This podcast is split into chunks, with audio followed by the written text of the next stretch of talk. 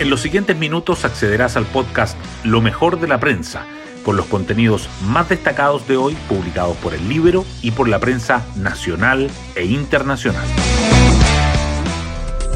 Buenos días, soy Magdalena Olea y hoy lunes 18 de diciembre les contamos que Chile decidió ayer en las urnas que no quiere una nueva constitución. El en contra se impuso con un 55,74% sobre el a favor, que logró 44,26%. La lectura generalizada de los resultados es que no ganó nadie. Luego de cuatro años de debate constituyente, la ciudadanía votó dos veces en contra de los proyectos de Carta Magna que le propusieron desde la izquierda, primero, y desde la derecha, ahora. Sigue en vigencia la Constitución de 1980.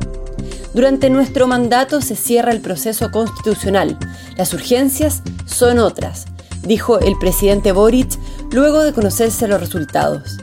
Las únicas ganadoras serían las encuestas nacionales que acertaron el resultado. Hoy destacamos de la prensa. 6.890.000 personas apoyaron la opción del en contra que venció en tres regiones del país. En Maule, Ñuble y la Araucanía se impuso el a favor que logró 5.467.000 votos. Además, el en contra se impuso en 31 de las 34 comunas del Gran Santiago.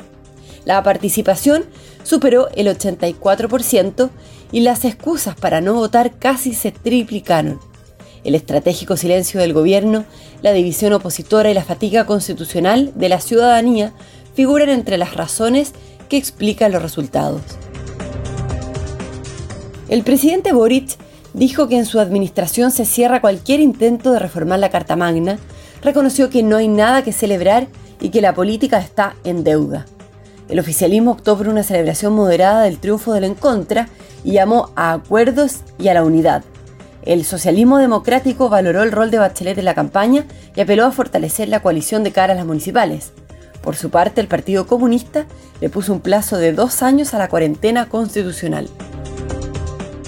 José Antonio Caz reconoció que fracasaron en el intento de convencer a los chilenos y enfatizó en resolver las urgencias del país. El Partido Republicano, que obtuvo la mayoría del Consejo Constitucional, fue la última de las colectividades de la derecha en reconocer el fracaso de la favor. Sus dirigentes apuntaron a la confusión ciudadana en el proceso. Aunque no hubo críticas duras para el resto de la derecha, sí apuntaron al rol de Matei, principal figura presidencial de Chile Vamos. Este conglomerado exigió al oficialismo cumplir su promesa de no impulsar un nuevo proceso.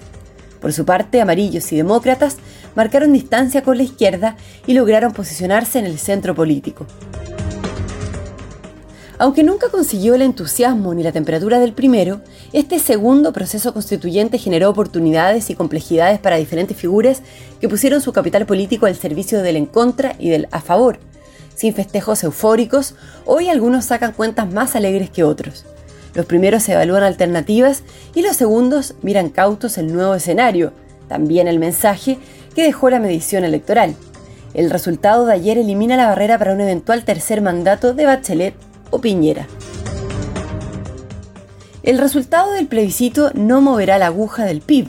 Los expertos prevén una persistencia de la debilidad económica. Variables como la inversión, el consumo, el ahorro y el empleo mantendrían un deterioro relativo en 2024. El mercado prevé una reacción inicial con el dólar subiendo al menos 10 pesos y la bolsa cayendo en torno al 10%. Los empresarios surgen por reformas que impulsen el país. El economista Vittorio Corvo piensa que la principal preocupación es si tenemos una agenda potente de crecimiento. Sebastián Edwards apuesta por cambios paulatinos a baja escala y Ricardo Mewes cree que hay que meterse de lleno a buscar acuerdos. Carlos Montes reitera que no presentará su renuncia y afirma que está a disposición del fiscal para una posible declaración por el caso Democracia Viva.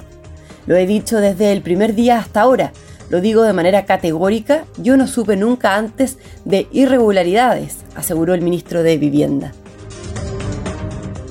Muere John Biel, ex ministro de la SECPRES y ex embajador en Estados Unidos. Fue un importante funcionario en el gobierno de Eduardo Frei Rustagle Cumplió además importantes funciones diplomáticas y fue estrecho asesor del expresidente de Costa Rica, Oscar Arias, en las gestiones que le valieron a este el Premio Nobel de la Paz. Y nos vamos con el postre del día. Llegó la compensación tras el desaire de la FIFA a Milad.